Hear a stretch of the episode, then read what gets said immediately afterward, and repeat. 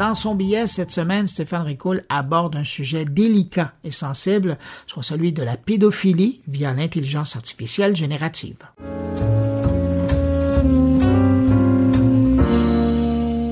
Le billet que je m'apprête à vous livrer est quelque peu déstabilisant. Il devrait normalement vous plonger dans une réflexion malaisante. C'est ce qui s'est passé avec moi alors que Paul Lenay, un de mes collègues chez Talsom, est venu me parler de média littératie, soit le bien fondé ou l'esprit critique face au numérique, et dire que tout cela faisait suite à un échange sur l'efficacité des filtres sur TikTok. Si les œuvres générées par l'intelligence artificielle ne sont pas aujourd'hui protégées par le droit d'auteur, le US Copyright Office a publié une déclaration de politique clarifiant ses pratiques d'examen et d'enregistrement des œuvres qui contiennent du matériel généré par l'utilisation de la technologie de l'intelligence artificielle, même si au final il maintient sa position comme quoi le droit d'auteur ne peut protéger que le matériel qui est le produit de la créativité humaine ce qui signifie qu'une œuvre à base d'intelligence artificielle générative n'aura pas droit à un enregistrement du droit d'auteur aux États-Unis si elle n'est pas de paternité humaine.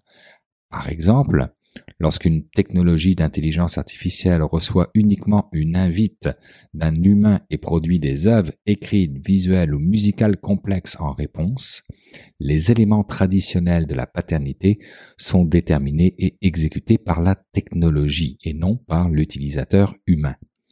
Le bureau a fondé cette conclusion sur sa compréhension des technologies d'intelligence artificielle générative actuellement disponibles, dans lesquelles les utilisateurs n'exercent pas le contrôle créatif ultime sur la façon dont ces systèmes interprètent les invites et génèrent du matériel.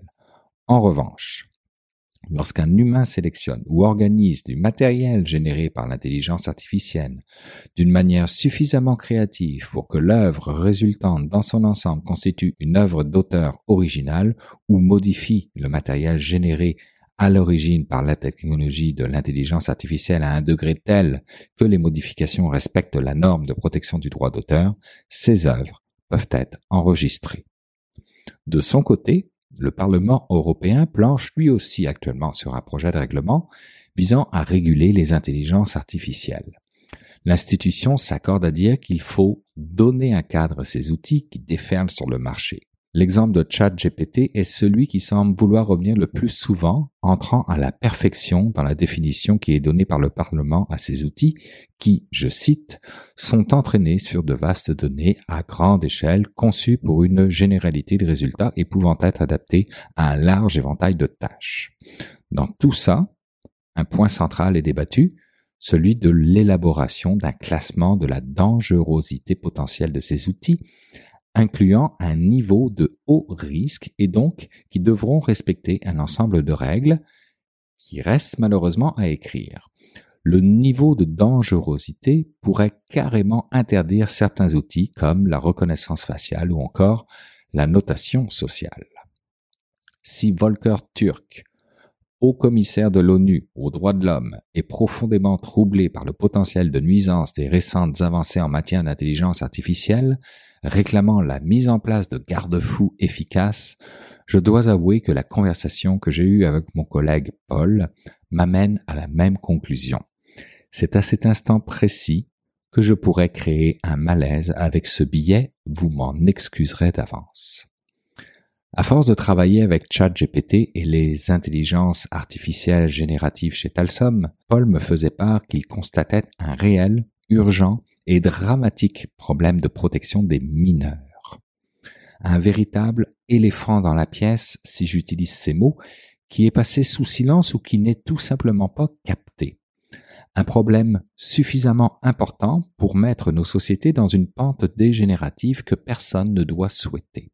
Je vous le révèle ici et je m'en viens avec une explication. Le problème porte sur le fait que la notion de virtuel s'accompagne d'une dissociation avec les critères du réel.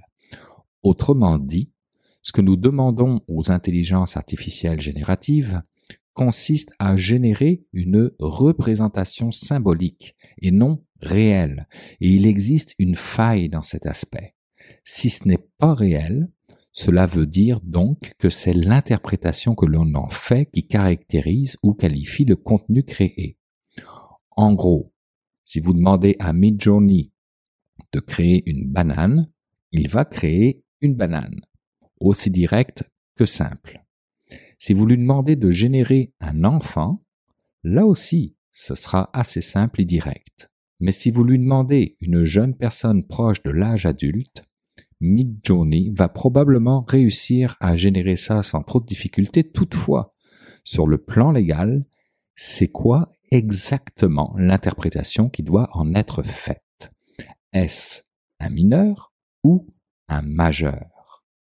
Vous savez quoi?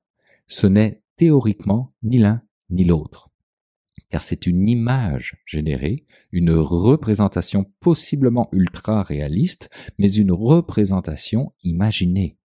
Donc, si je dis que la personne est majeure, alors elle est majeure. Si je dis qu'elle est mineure, alors elle est mineure.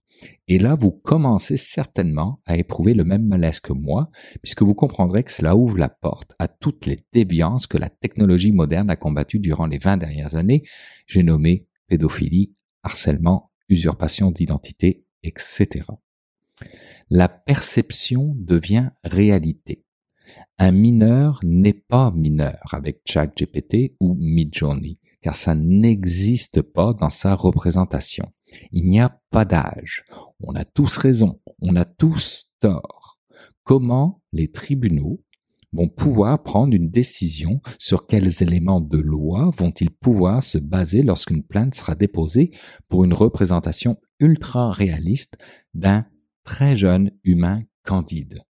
Une invite qui serait, on s'entend, totalement sur la ligne, mais qui n'a rien à voir avec une invite du style un humain d'âge mineur, qui, elle, serait qualifiée au nom de la loi et qui pourrait faire l'objet d'une poursuite car si ce n'est pas la réalité, alors c'est son interprétation qui compte. Pas trop trop solide devant les tribunaux. Autre exemple, alors que l'intelligence artificielle générative ne permet pas de se baser sur des mots-clés bannis, que faire avec une représentation réaliste de votre vedette préférée dans un style Vénus? Ou pire, si on regroupe les deux exemples précédents, très jeune humain candide dans un style Vénus. Il est là le malaise. Si vous allez sur des sites du style medge.space ou porn.pen, ce ne sont que des images générées par l'intelligence artificielle. Mais c'est réalistiquement malaisant et ce n'est que le début. Tout cela va continuer à se développer et se rapprocher toujours un peu plus de la réalité jusqu'à ce que l'œil humain ne puisse distinguer le réel de l'artificiel. Mais je l'espère sincèrement jusqu'à ce que les tribunaux soient eux aussi dotés d'outils pour agir sur l'artificiel comme ils peuvent le faire sur le réel.